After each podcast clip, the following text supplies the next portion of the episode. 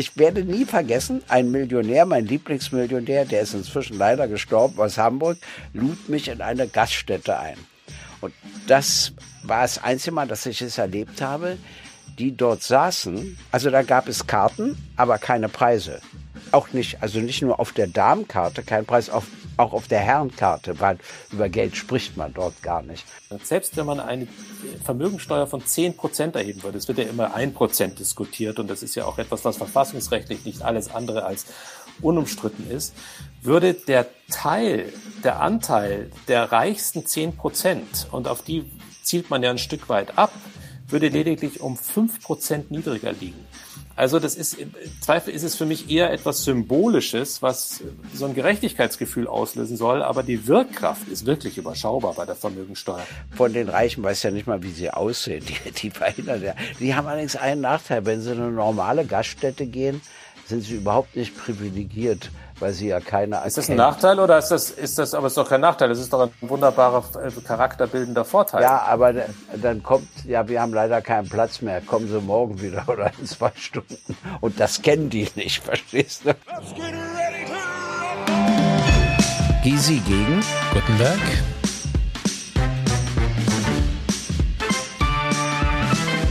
Gysi gegen Gutenberg. Der Deutschland-Podcast.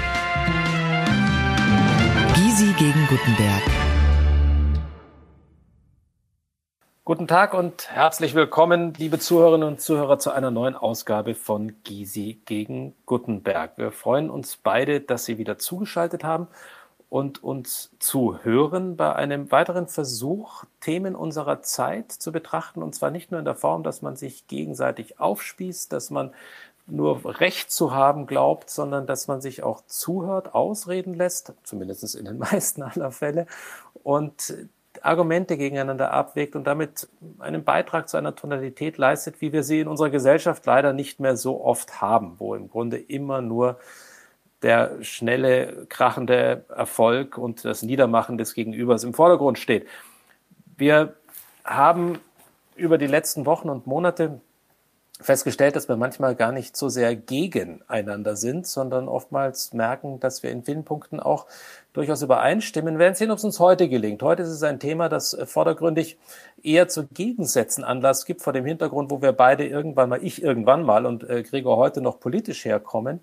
Wir werden nämlich über die Frage arm und reich sprechen und uns auch hier zuhören. Aber bevor wir uns dem Thema widmen, Lieber Gregor, ist es eine gute Tradition, uns am Anfang dieser Sendung zu fragen, ist dir irgendetwas Seltsames widerfahren letzte Woche, was du gerne teilen würdest?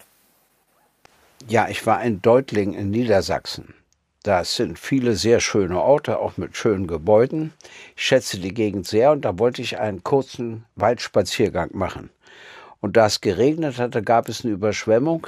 Das heißt, ich stand schon nach wenigen Metern vor der Frage, ob ich etwa bis zum Knie ins Wasser gehe oder wieder zurücklaufe. Hab mich dann für Letzteres entschieden und mir vorgenommen, irgendwann eine Initiative zu starten, dass man Waldwege so gestaltet, dass sie nicht überschwemmt werden können. Aber ich gebe zu, wir haben vorher andere Sorgen. Wir haben tatsächlich andere Sorgen in unserem Land, aber es ist eine, eine reiche Erfahrung für dich gewesen. Das ist natürlich jetzt etwas platt, diesen Begriff so zu nutzen, aber es ist heute unser Thema, dass wir sprechen wollen über die Kluft zwischen Arm und Reich. Und diese Kluft ist eine, die einen globalen Kontext hat und aber natürlich auch einen nationalen, weil auch in unserem Land diese Kluft in den letzten Jahren zugenommen hat. Beziehungsweise muss wahrscheinlich genau hingucken. Sie hat bis zum Jahr 2005 relativ dramatisch zugenommen, aber danach auch nicht wieder abgenommen. Und sie ist äh, mittlerweile an einem Stand angelangt, dass wir zu den ungleichsten Industrieländern zählen, was schon äh, bedenklich und bemerkenswert ist. Und viele Zahlen geben einem da auch Anlass zum Nachdenken. Also wenn und das kommt jetzt aus dem Munde des, äh, jetzt nicht des linken Politikers, sondern äh, des ursprünglich mal konservativen Politikers, aber es ist einfach auch ein Faktum, dass in unserem Land etwa die reichsten 10 Prozent 60 Prozent des Gesamtvermögens tragen. Das ist ein Trend, der sich verfestigt hat. Und äh, man kann diese Zahlen weiterführen. Ich glaube, Gregor, du kannst sie wie aus der Pistole geschossen wahrscheinlich herunterdeklinieren. Gleichzeitig muss man natürlich aber auch sagen, wenn man nochmal auf diese Welt blickt, ist es wichtig bei uns, diese Kluft zu überbrücken und nach, nach Methoden zu suchen, wie es gelingen kann. Woanders schaut es teilweise natürlich noch erheblich bitterer aus. Aber es ist ein Problem, das uns jetzt seit langem begleitet. Fangen wir mit dem Globalen an. Wir haben jetzt eine Situation, in der über 830 Millionen Menschen unterernährt, schlecht ernährt sind. Das ist deshalb so bedenklich, weil wir weltweit eine Landwirtschaft haben, die die Menschheit zweimal ernähren könnte. Dann stimmt doch Struktur nicht. Warum erreichen die Menschen die Nahrungsmittel nicht? Jetzt erlebt man es mal konkret im Gazastreifen. Aber ansonsten, wieso funktioniert das generell nicht? Warum sind so viele Menschen unterernährt? Ich verstehe es nicht. Im Vergleich dazu sind bei uns die Probleme schwächer. Aber die Unterschiede sind auch gewaltig. Also die zwei reichsten Familien, das heißt der Inhaber von Lidl Schwarz und die Geschwister äh, von BMW, haben zusammen ein Vermögen, das größer ist als das Vermögen der finanziellen unteren Hälfte der Bevölkerung. Das heißt, drei Menschen in diesem Falle besitzen mehr als 42 Millionen Menschen. Karl Theodor, das ist mit dem Leistungsprinzip nicht zu erklären. Das heißt, da müssen irgendwelche Strukturen durcheinander gehen, die so gewaltige Unterschiede ermöglichen. Ich bin nicht für gleich. Ich finde schon, wer fleißig ist, soll mehr haben als derjenige, der nicht fleißig ist. Wer sehr begabt ist als Tänzer oder als Sängerin, soll auch mehr haben, etc. Wer länger studieren muss, um bestimmte Qualifikationen zu erwerben, einen Beruf auszuüben. Ich habe nichts gegen Unterschiede, aber sie dürfen nicht maßlos sein. Und sie sind im Kapitalismus, das muss ich leider sagen, maßlos. Ja, die, sagen wir mal, die Maßlosigkeit ist sicher etwas, was von unserer Seite schwer zu bestreiten ist. Auf der anderen Seite muss man natürlich schon, und du hast es richtigerweise benannt, sich die Frage stellen, was basiert tatsächlich auf Leistung und was trägt dazu bei, dass sich diese Schere noch weiter auftut, wenn auch die bewusste Entscheidung zur Nichtleistung getroffen wird? Das, und da hast du ja auch schon differenzierend dazu Stellung genommen. Man wird sich gleichzeitig auch der Frage annähern müssen, wie viele, die jetzt aus normalen Verhältnissen stammen, haben sich ein eigenes Vermögen geschaffen und das für manche dann auch schon wieder maßlos klingen mag. Also das ist jemand, also wo es sich nicht um ererbtes Vermögen handelt, sondern was tatsächlich auf deren Leistung beruht. Und wie viele tragen beispielsweise auch dieser Familien, die über unfassbar viel Geld vermögen, und wir beide, uns beiden geht es ja wirklich auch vergleichsweise gut, also sehr gut zu vielen anderen, wie viele von denen tragen etwa beispielsweise durch äh, ihre durch Philanthropie auch zum Funktionieren unseres Gemeinwesens bei? Wie viele sind gute Steuerzahler, die damit auch zum Netzwerk beitragen, dass die, dass, dass, dass die Armen in dieser Gesellschaft hoffentlich auffangen soll? Trotzdem gelingt es insgesamt noch nicht. Also es sind sicherlich strukturelle Probleme gegeben und die uns über Jahre hinweg beschäftigen und, und, und, und befassen, aber wo wir immer noch nicht den Schlüssel gefunden haben. Eines der Probleme, glaube ich, ist auch, dass wir oftmals zu sehr uns dann auch in der Parteienlandschaft zu sehr für einen Teil nur entscheiden. Es gibt die Partei der Besserverdiener. Es gibt dann gleichzeitig Parteien, die sich lediglich der Benachteiligten annehmen. Und dazwischen gibt es in unserem Land viele Menschen, die sich von keinen dieser Parteien mehr vertreten fühlen, weil sie, weil sie sagen, versuchen als Mittelständler sind wir weder bei der FDP oder bei der CSU zwangsläufig richtig aufgehoben, weil wir noch andere Sorgen haben, aber schon gar nicht bei denen, die, die, die lediglich diejenigen, die Benachteiligten vertreten. Das ist etwas, glaube ich, was auch dazu beiträgt, dass wir einfach nicht lösungskompetent sind. Oder liege ich da falsch? Naja, pass auf, wir haben ja kürzlich ein Gespräch zur Bildung geführt und mit dem Thema auch Chancengleichheit in der Bildung. Mhm. Da fängt es ja schon an. Äh, eine alleinerziehende Bürgergeldempfängerin, ich möchte, dass deren Kind wenigstens die Chance bekommt auf einen gleichen Zugang zu Bildung, zu Ausbildung, zu Kunst, Kultur und Sport. Davon sind wir meilenweit entfernt. Und das ist nicht in Ordnung. Ich erzähle immer aus meinem Leben folgendes Beispiel. Ich war schon dadurch privilegiert, dass meine Eltern beide, sie war Verlegerin, er war Verleger. Das heißt, unser Haus war voller Bücher. Mein Freund wohnte gegenüber, die Mutter war alleinerziehend mit drei Kindern, außerdem katholisch. Äh, das kann ja in Bayern fast Pflicht sein, aber in der DDR war das kein Privileg, ganz im Gegenteil. Ich sage ja ganz im Gegenteil. Nur, sie hatte zwei Bücher. Eine Bibel und ein Kochbuch. Das war's. Und trotzdem, darauf lege ich Wert, ist er Oberarzt geworden. Das heißt, es gab Chancen, die er genutzt hat. Leider gab es in der DDR eine politische Ausgrenzung. Ich bin froh, dass die vorbei ist, aber nicht eine soziale. Und da fällt mir eben ein, dass zum Beispiel John F. Kennedy, der Präsident der USA, pappesatt war, dass äh, die Sowjetunion zuerst den Sputnik hochschoss, dann äh, eine andere Rakete, dann mit dieser Hundemischung, dann auch den ersten Menschen. Und er sagte zu seinen Beratern, ich verstehe das nicht. Nachher haben sie sie eingeholt mit der Mondlandung, aber zunächst erstmal nicht. Und er sagte er, ich verstehe das nicht.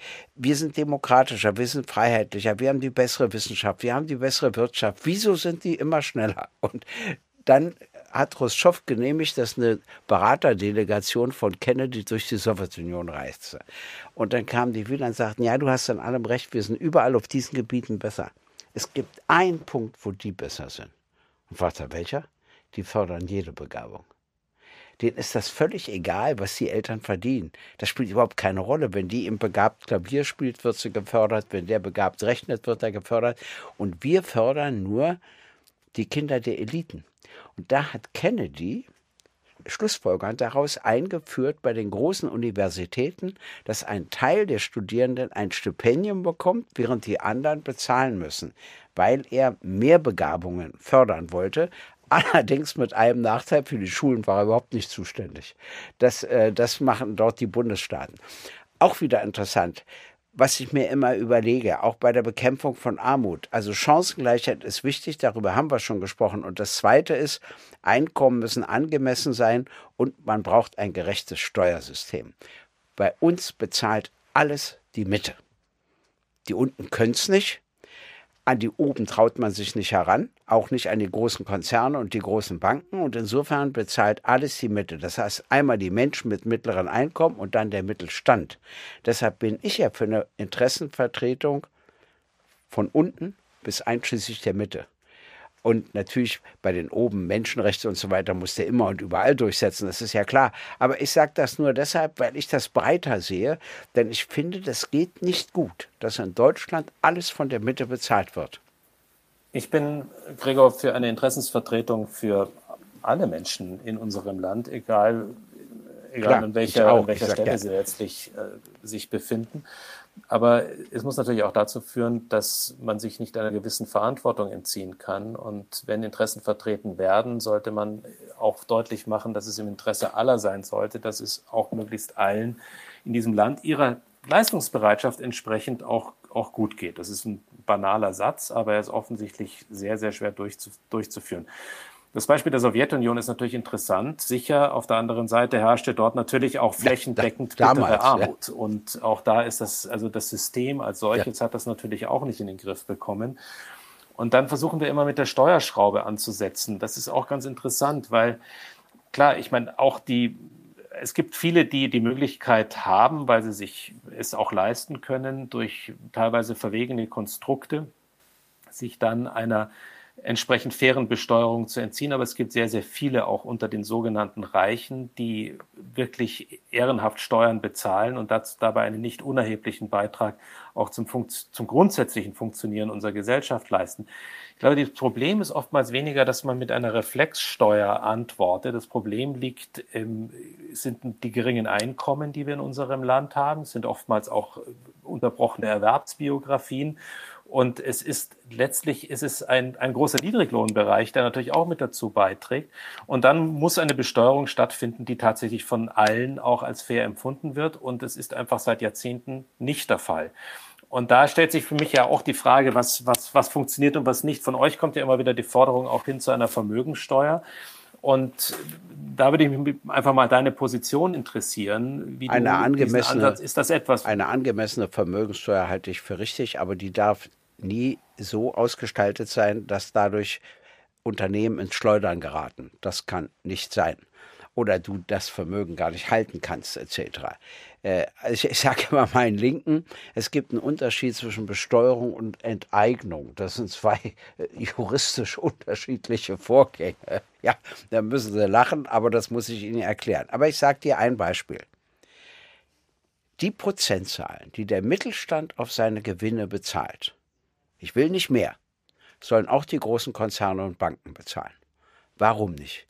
Warum erlauben wir ihnen diese Tricks? Warum findet die Besteuerung nicht dort statt, wo die Wertschöpfung stattfindet? Dann installieren die irgendeinen halben Vizepräsidenten auf den Seychellen und da bezahlen sie dann die Steuern. Und warum können wir an einem Punkt nicht US-Recht einführen? Äh, und dass ein Linker dir US-Recht vorschlägt, ist ja auch selten. Das ist bemerkenswert. Die USA haben Folgendes geregelt. Alle Staatsbürgerinnen und Staatsbürger der USA sind verpflichtet, egal wo sie wohnen, ihr Welteinkommen einmal im Jahr dem Finanzamt mitzuteilen und mitzuteilen, welche Steuern sie dort, wo sie wohnen, zu bezahlen haben. Also auf den Seychellen oder in Monaco oder wo auch immer. Und wenn Sie in den USA mehr zu bezahlen haben, kriegen Sie hinsichtlich der Differenzen Steuerbescheid. Warum machen wir das nicht in Deutschland? Warum können wir uns nicht nach US-Recht diesbezüglich richten oder belgisches Recht? Äh, Belgien hat folgende Regelung seit Mitte der 20er Jahre. Und alle haben damals prognostiziert, daran gehen die wirtschaftlich ein. Sind sie aber nicht. Die haben geregelt, dass Kraft Gesetzes automatisch jedes Jahr alle Löhne, Gehälter, Renten und Sozialleistungen um die Inflationsrate des Vorjahres erhöht werden. Automatisch. Darum müssen sich die Gewerkschaften gar nicht kümmern. Die müssen sich nur darum kümmern, bei wirklicher Gewinnsteigerung und Produktivitätssteigerung, dass es dann reelle Lohnsteigerungen gibt. Und das hat sich in Belgien bewährt. Warum übernehmen wir sowas nicht in anderen Ländern? Ich will ja gar nicht überziehen. Ich will nicht übertreiben. Ich will nicht kaputt machen. Ich möchte nur, dass die großen Konzerne und Banken angemessen, so wie der Mittelstand, herangezogen werden. Und davon sind wir meilenweit entfernt. Und dann letzte Argument wird mir immer gesagt, ja, aber die verdrücken sich dann und gehen woanders hin. Nein, nein, so schnell verdrückt man sich nicht. So schnell geht man auch nicht woanders hin. Außerdem bin ich auch dafür, dass das die G7 wirklich einführen. Und dann kann man auch mit den G20 reden. Und wenn es die stärksten Nationen einführen, dann glaube ich, hat man einfach ein wesentlich gerechteres Steuersystem als das, was wir gegenwärtig zu verzeichnen haben. Viele Punkte. Ich glaube, bei einigen das wird manche überraschen, bin ich gar nicht so furchtbar weit weg. Bei anderen, glaube ich, müssen wir differenzieren oder meine ich ein bisschen noch differenzieren zu müssen. Ich bin äh, nahe bei dir, was eine Harmonisierung anbelangt unter den Industriestaaten.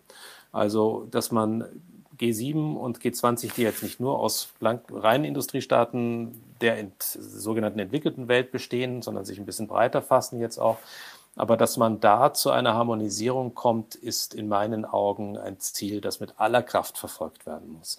Weil, und da bin ich etwas anderer Meinung als du, es heute eben doch noch schon so ist, dass ein, im Gegensatz zu einem Mittelständler in unserem Land, der an unser Land, an seinen Standort gebunden ist und der es sich nicht leisten kann, einfach mal zu sagen, ich werde dann meinen mein, mein Betriebssitz einfach mal in ein Niedriglohnsteuerland verlegen, ist das für einen global agierenden Konzern etwas anderes. Da kann man, da kann man sich anders aufstellen und gleichzeitig muss man beim global agierenden Konzern natürlich auch immer mit, ins, mit in den Blick nehmen, mit wie viel Wucht dann politisch argumentiert wird, weil die halt dann teilweise für hunderttausende Arbeitsplätze stehen im Vergleich zu den sicher genauso wichtig zu nehmenden jeden einzelnen Arbeitsplatz, den halt ein mittelständischer Betrieb hat, aber damit natürlich oft eine andere Kraft auch auf die Gesetzgebung haben oder eine Einwirkung auf die Gesetzgebung, die jetzt nicht immer nur von Verantwortung getragen ist. Aber ohne die Harmonisierung kann ein großer Konzern diese Drohung auch wahr machen.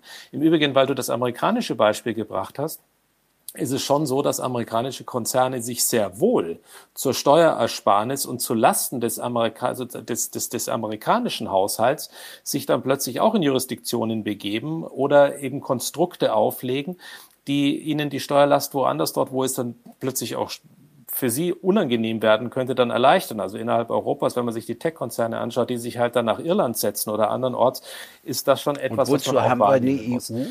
Die das nicht verhindern kann bei Irland? Hm?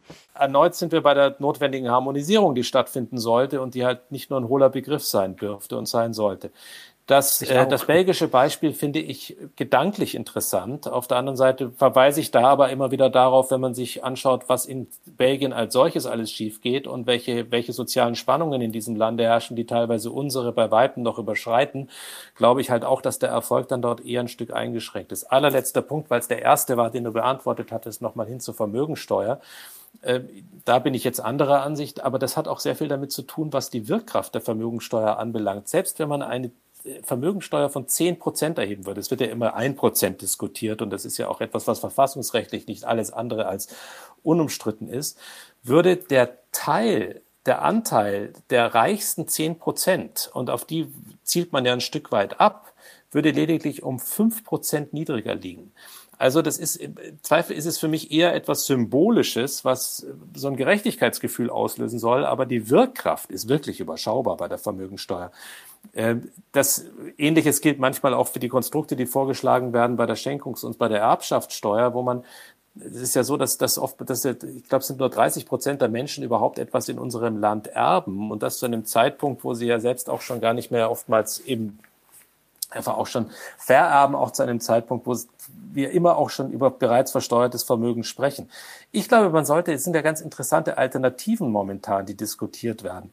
Gregor, was hältst du denn von dieser Idee? Ich habe das letzte mal etwas tiefer betrachtet oder versucht tiefer zu betrachten, des sogenannten Grunderbes. Da hast du doch sicher auch schon gehört davon. Das ist, ähm, das fand ich ganz spannend, einfach mal zum Durchdenken, dass man jedem Menschen in unserem Land, jetzt wird jeder gleich schreien, um Gottes Willen, was kostet das? Es würde viel kosten.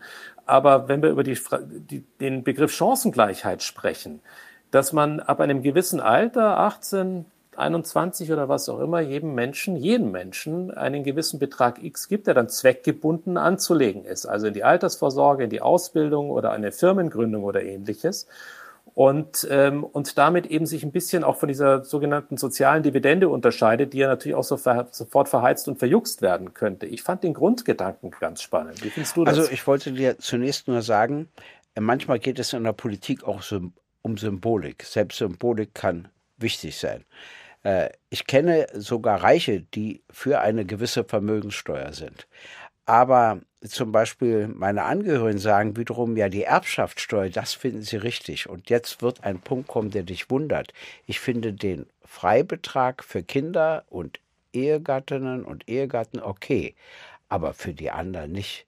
Dass ich äh, meiner Schwester innerhalb von zehn Jahren steuerfrei maximal 20.000 schicken kann, das sind dann also pro Jahr 2000 Euro schenken darf, ohne dass ich Steuern bezahlen muss, finde ich zu gering. Da würde ich den Freibetrag mhm. höher machen. Also auch für entferntere Verwandte oder von meinetwegen auch für Freunde. Wir hatten zum Beispiel mal die Idee, dass die Kinder und die Ehepartnerinnen und Ehepartner haben ja einen bestimmten Steuerfreibetrag. Das hat mir imponiert und da hatte bei uns jemand eine Idee und eine Person, die du dir aussuchen kannst. Das fand ich nicht schlecht. Du hast einen Freund, der hat dich, weiß ich, 40 Jahre lang im Leben begleitet. Der bedeutet dir ganz viel. Und den suchst du dir aus. Der hat eben auch einen bestimmten Steuerfreibetrag. Also ich bin auch, weißt du, offen über sowas nachzudenken. Auch beim Grundvermögen, was du sagst. Äh, das ist ja ein bisschen wie das Grundeinkommen. Ich sag dir meine Sorge dabei. An sich finde ich solche Ideen gut. Meine Sorge ist folgende. Ich kenne ja die Mehrheit des Bundestages. Wenn wir sowas einführen, schaffen sie die gesetzliche Rentenversicherung und die gesetzliche Arbeitslosenversicherung ab und sagen, wir geben dem ja das. Das muss er jetzt entsprechend anlegen und dann brauchen wir diese Versicherung nicht mehr. Also, ich bin immer sehr dafür zu haben, wenn das nicht die gesetzliche Rente und die Arbeitslosenversicherung ablöst. Das sage ich auch in meiner Partei immer mit dem bedingungslosen Grundeinkommen, weil ich sage, das klingt ja gut, aber ich kenne doch die Mehrheit des Bundestages, die sagt, na, wenn wir aus Steuermitteln jedem ein bedingungsloses Grundeinkommen bezahlen, müssen wir nicht noch eine gesetzliche Rentenversicherung und eine gesetzliche Arbeitslosenversicherung unterhalten. Nur die Gesundheitsversicherung, die würde bleiben. Also da bin ich, äh, will ich immer noch die Konsequenzen wissen, die damit verbunden sind. Aber an sich finde ich solche Ideen gar nicht schlecht. Das gehört wieder zu dem Thema, das wir schon diskutiert haben. Wie kriegen wir so ein Stück Chancengleichheit organisiert? Äh, äh, wo, wovon wir eben leider weit entfernt sind. Beim bedingungslosen Grundeinkommen habe ich dieselben Fragezeichen wie du. Ich glaube, auch da muss man, das darf nicht zu Lasten, es darf nicht zu Lasten bestehender Systeme laufen die, also bestehender Systeme, die sich tatsächlich als richtig und auch als zielführend erwiesen haben. Und da sind ja durchaus einige dabei, von denen, die du benannt hast. Zudem darf ein bedingungsloses Grundeinkommen, das ist ja eines der Hauptargumente dagegen, auch nicht äh, eine, eine Leistungs, ein Leistungsunwillen befördern. Also dass man einfach sagt, da kann ich dann die Füße mhm, letztlich hochlegen Richtig. und bin im Grunde weiterhin natürlich äh, von jenen abhängig, die tatsächlich zu leisten bereit sind, weil es will ja auch finanziert sein. Und das ist natürlich auch eines der ganz großen, der ganz großen Hindernisse, wenn man noch so will, bei dem Grunderbe, was ich vorhin angesprochen habe, ist natürlich, das kostet Milliarden und Abermilliarden, die man jetzt mal nicht eben aus dem Ärmel schütteln kann und, und, und die natürlich zu Lasten bestehender Systeme gehen. Das haben übrigens DDR-Bürger nie verstanden. Die haben immer gesagt, man kann doch Geld einfach drucken. das fand ich wirklich witzig, ja. Das war so eine völlig andere Einstellung. So hat es Argentinien übrigens auch jetzt lange Jahre gesehen da und jetzt, jetzt ist, haben wir da ja. jetzt einen ganz wilden Vertreter, der sich dort an die Spitze setzt und jetzt den Dollar wieder einführen will. Also auch das Furchtbar, wird, wird ja. eine spannende Entwicklung. Nochmal ganz kurz Grunderbe, noch, noch, noch, noch, noch so ein, ein, ein Punkt war, ja. weil du gesagt, gesagt hattest, es darf nicht zu Lasten, es dürfte nicht zu Lasten ähm, der Altersversicherung und, ähm, und, und einer Arbeitslosenversicherung gehen ich glaube, wenn, das fand ich interessant an dem Gedanken, wenn man die Zweckbindung tatsächlich mit hineinbringt. Das ist ja das Unterscheidende vom, Bedingung, vom bedingungslosen, liegt ja schon im Wort, bedingungslosen Grundeinkommen. Bedingung müsste sein, dass man eben sagt, es muss in die Altersvorsorge hineingehen, es muss oder in die Ausbildung oder in eine Firmengründung etc. Wird man sehen. Also die, die Debatte hat in meinen Augen gerade erst begonnen. Ich bin jetzt erstmal nicht mit, mit, mit wütendem Blick dagegen. Also Zweckbindung mhm. finde ich eine gute Idee. Äh, Zweckbindung finde ich eine gute Idee. Das hat man ja auch versucht bei den Bürgergeldempfängerinnen mit, äh, mit Leistungen nur für bestimmte Dinge, für Sport, für Kultur und so weiter, für die Kinder etc. Und dass es auch wirklich bei den Kindern ankommt, was ja auch nicht immer garantiert ist. Äh, das kenne ich ja. Zur Rente wollte ich noch was sagen. Wir stehen ja vor einem riesigen Problem. Äh, 40 Prozent der Rentnerinnen und Rentner werden unterhalb eine Rente unterhalb von 1500 Euro bekommen.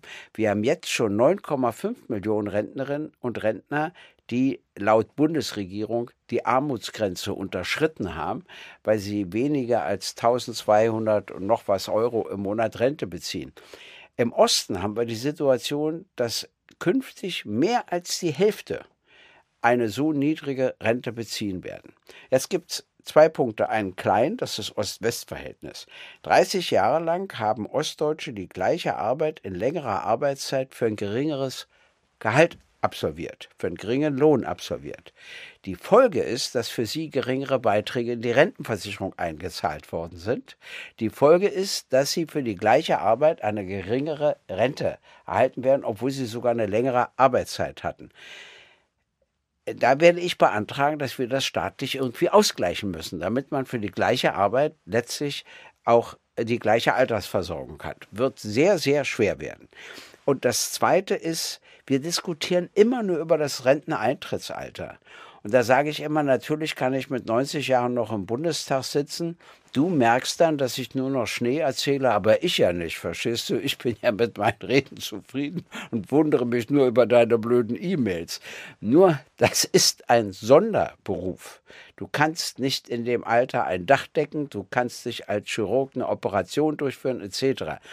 Immer wird mir gesagt, die Menschen werden älter. Aber noch nie hat mir jemand gesagt, dass es eine wissenschaftliche Untersuchung gibt, ob man heute mit 65 arbeitsfähiger ist als vor 20 Jahren. Das mag bei manchen zustimmen, aber bei vielen meines Erachtens nicht. Und deshalb überlege ich immer andere Reformen. Ich, ich schlage sie dir mal ganz kurz vor. Alle mit Erwerbseinkommen müssen einzahlen in die gesetzliche Rentenversicherung. Also auch Rechtsanwälte, auch Bundestagsabgeordnete, auch Beamtinnen und Beamte, die kriegen aber einen Ausgleich, die sollen ja nicht schlechter stehen als heute mit ihren Pensionen. Aber erstmal alle müssen einzahlen. Das Zweite ist, es gibt keine Beitragsbemessungsgrenze. Also wenn du heute mehr als 7.500 Euro verdienst, musst du ja für den Mehrbetrag äh, keine Beiträge in die gesetzliche Rentenversicherung zahlen. Und das Dritte ist für uns Spitzenverdiener, sage ich mal, wird der Rentenanstieg abgeflacht. Was ist daran so schlimm? Warum können wir nicht mal über solche Fragen diskutieren, sondern immer nur über das Renteneintrittsalter? Nun sind wir bei 67, jetzt wird schon über 70 diskutiert. Und letzte Bemerkung. Die EU denkt darüber nach, ob du ab 50 alle zwei Jahre eine Gesundheitsprüfung machst, um überhaupt Auto fahren zu dürfen. Also auf der einen Seite sind wir Alten zu doof, Auto zu fahren und auf der anderen Seite sollen wir mal weiter arbeiten. Also auch solche Widersprüche auch muss die man Jüngeren, das habe ich ja gerade die 50 überschritten, sind für gewisse Dinge äh, immer wieder viel zu doof. Also ich zumindest. Das stelle ich fast im Tagestakt fest. Ja. Na gut, aber da war ich auch schon vor 50 viel zu doof dafür. Die gab es auch schon. Also die Diskussion ist, ist fair und, und, und sie darf und sollte auch stattfinden. Sie sollte in einer Form aber stattfinden, dass wir, und das höre ich bei dir aber auch durch, dass wir uns davor hüten müssen, einfach immer mit letztlich Pauschalrezepten zu arbeiten. Und das Pauschalrezept beginnt ja, ja schon mit dem oftmals sehr starren Renteneintrittsalter, wobei es auch da, es gibt ja gewisse, es gibt gewisse Nuancierungen. Aber du hast es ja schon benannt. Also die, die sind ja die Jobs miteinander als solche nicht vergleichbar. Und, äh, und, und wir haben eben immer diese Neigung, mit einem ganz großen Pinselstrich glauben, Dinge komplett lösen zu können und werden einfach den Lebenswirklichkeiten damit in den seltensten aller Fälle gerecht. Die Lebenswirklichkeiten verschieben sich dramatisch in der heutigen Zeit. Es verschiebt sich natürlich auch, es verschieben sich Erwerbsbiografien grundsätzlich zu denen, äh, die irgendwann mal ein System geprägt haben. Man darf natürlich auch nicht vergessen, wann die Grundlagen für unsere heutigen Systeme, wo die liegen. Sie liegen ja im, im ausgehenden 19. Jahrhundert und äh, seitdem hat sich natürlich auch einiges verändert auf unserer Welt. Also deswegen ist die Grunddebatte, ist, äh, es ist fair, nach dieser Grunddebatte zu fragen und sie auch äh, führen zu wollen und im Zweifel auch führen zu müssen. Und gleichzeitig aber auch, und das ist mir schon wichtig, in unserer Gesellschaft auch noch ein Element der der, der Freiwilligkeit zu belassen. Also dass, dass, dass, nicht, dass nicht alles im Grunde irgendwann mal von gewissen Teilen der Bevölkerung eher als eine Zwangsmaßnahme empfunden wird. Und ich gebe jetzt mal ein Beispiel, was ja durchaus, was ja durchaus greift. Du hast das Gegenbeispiel genannt. Du hast vorhin gesagt, es gibt ähm, unter den Milliardären den ein oder anderen, der sich durchaus mit einer Vermögensteuer anfreunden kann. Das gibt es. Das ist, steht außer Frage. Es gibt aber auf der anderen Seite auch Entwicklungen, in den USA einer Gruppe von solchen, die obszön viel Geld haben, weil sie einfach Milliarden und Abermilliarden über eine richtige technologische Erfindung oder teilweise ererbt haben oder ähnliches und auf Mitteln sitzen, die sie ihr ganzes Leben lang nicht werden ausgeben können. Da gab es diese, da gab es eine Initiative, die auch aus diesen Reihen entstanden ist, die sich Giving Pledge nennt, wo sie einfach gesagt haben, dass einen Großteil dieses Vermögens einfach in, in, in, in, in, in entsprechend gute Zwecke hineinstecken werden, beziehungsweise stiften werden und äh, eben jetzt nicht weiter vererben. Sie behalten sich immer noch einen Betrag, wo es ihnen besser geht als ein Großteil anderer Menschen. Aber für mich ist es wichtig, dass dieses Element auch der Freiwilligkeit in einer Gesellschaft nicht ganz verloren geht, weil es auch etwas damit zu tun hat, wie man am Ende sich zu Verhalten bereit ist, damit auch Vorbild setzen kann. Und sobald eine Zwangsmaßnahme kommt, ohne die wird man in gewissen Bereichen in einem funktionierenden Staat nicht leben können, dafür haben wir auch Gesetze, aber ich glaube, die Balance muss gehalten werden. Und das ist eine Diskussion wichtig. Du hast recht, aber das hat in den USA eine völlig andere Tradition. Wenn du in den USA reich bist, bist du erfolgreich. Wenn du in Deutschland reich bist, schämst du dich. Du siehst hier die Reichen nicht im Fernsehen. Dort treten die ja ganz anders auf. Dafür wird von den Reichen dort immer verlangt, dass sie für wohltätige Zwecke was ausgeben, dass sie spenden. Das ist also eigentlich selbst. Steuerrecht befördert das auch, weil das Steuerrecht nicht. in den USA befördert das, aber es ist ja. letztlich natürlich etwas, was, was dazu beiträgt, dass viele Menschen sagen, ich habe jetzt erstmal nicht auch den sofortigen Neidreflex, sondern ich finde das, ich finde, ich, ich bewundere jemanden, der es soweit geschafft hat, aber der dann auch bereit ist, der Gesellschaft etwas zurückzugeben. Natürlich gibt es auch dort furchtbar schwarze Schafe und äh, die alles nur noch horten und horten und horten und dann in irgendwelchen dunklen Kanälen über Panama und ich weiß nicht was äh, in, in, in gewisse Bereiche hineinfließen lassen. Das, das meinen ja, wir nicht. Das meine ich jetzt gar nicht. Weißt du, was ich meine, ist, dass Trump als erfolgreich gilt. In Deutschland würde der nie als erfolgreich gelten. Das ist wirklich ein richtig großer Unterschied. Und das muss man dieses andere fühlen und denken, begreifen, um überhaupt bestimmte Vorgänge in den USA verstehen zu können. Äh, weil unsere Maßstäbe sind da völlig andere. Also ich finde, Trump in jeder Hinsicht überzogen. Ich finde auch die Heimlichtuerei bei uns wieder überzogen. Man muss dann auch offener damit umgehen, sage ich mal, als das gegenwärtig der Fall ist. Von den Reichen weiß ja nicht mal, wie sie aussehen. Die, die verhindern ja. Die haben allerdings einen Nachteil. Wenn sie in eine normale Gaststätte gehen, sind sie überhaupt nicht privilegiert. Ist das ein Nachteil oder ist das, ist das, aber ist doch kein Nachteil. Das ist doch ein wunderbarer äh, charakterbildender Vorteil.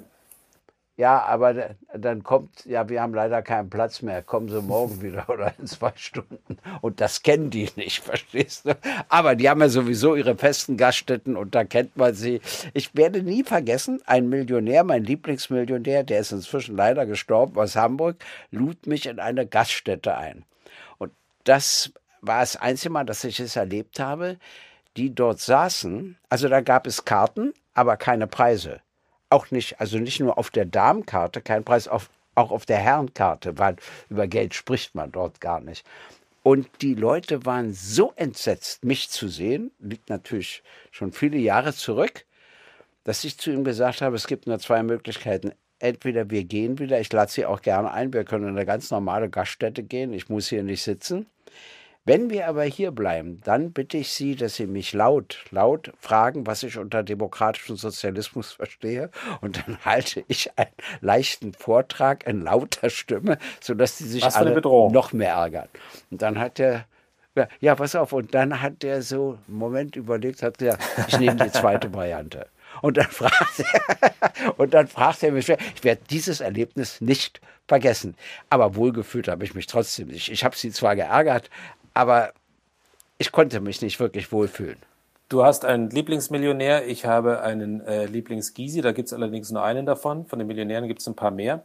Aber es gibt eben auch unter denen doch den einen ja. oder anderen oder viele sogar, die sich sehr verantwortungsvoll verhalten. Und äh, das ist etwas, wo man auch dagegen wirken muss. Und das ist das amerikanische Beispiel genannt, dass man eher sie ermuntert, letztlich dazu diejenigen, die es nicht machen, und viele machen es ja, aber in unserer Gesellschaft einen gewissen Beitrag zu leisten und leisten zu wollen.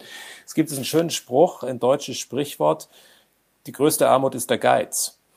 Und ähm, ich halte das für einen ganz so kurzen wie, wie prägnanten Satz. Und das ist etwas, der, der Geiz im Geiste ist das Letzte, was eine Gesellschaft braucht. Und das Befördern dieses Geizes wäre das wäre letztlich auch das Fatalste, was die Politik leisten könnte. Das ist, es gibt noch, ich, ich bin über einen Spruch noch gestolpert. Aber wir dürfen eins nicht vergessen, es gibt auch Leute, die haben keine Wahl. Die haben so wenig und weißt du, und sie ziehen auch Kinder groß, die unsere Gesellschaft braucht. Schon deshalb bin ich für Chancengleichheit, weil wir ja darauf angewiesen sind, dass sie was können. Was eben so unzureichend stattfindet. Aber du hast recht, jetzt haben wir lange genug darüber gesprochen.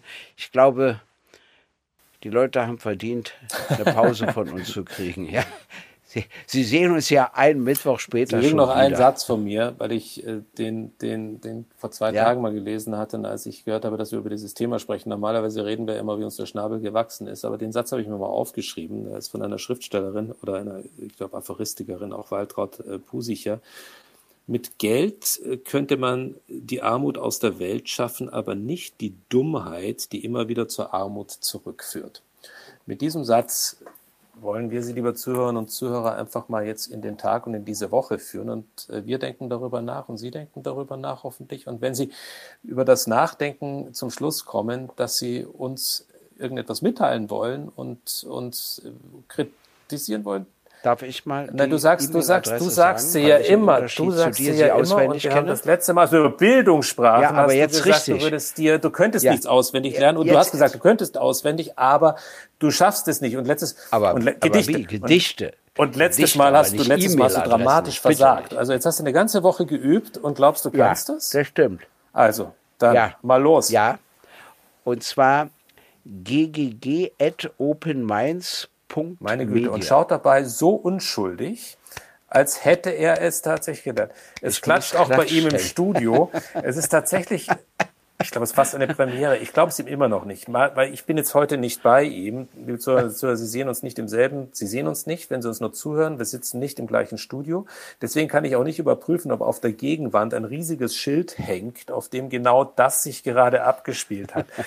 Ich habe ein leichtes Misstrauen. Das nächste Mal, wenn wir zusammensitzen, Nein. prüfe ich es Da wieder. hätte ich es, dann hätte, dann hätte ich es flüssiger gesagt. Ja. Also wenn wir eines nicht verlernt haben, ist es die große Schauspielerei, Also. die irgendwann mal die Politik uns ins Blut gelegt hat. In dem Sinne, alles, alles Gute, bis zur nächsten Woche. Wir freuen uns auf Sie und danke, dass Sie uns so treu bleiben. Und tschüss. Gysi gegen Gutenberg ist eine Produktion der Open Minds Media GmbH. Neue Folgen hören Sie jede Woche, überall, wo es Podcasts gibt.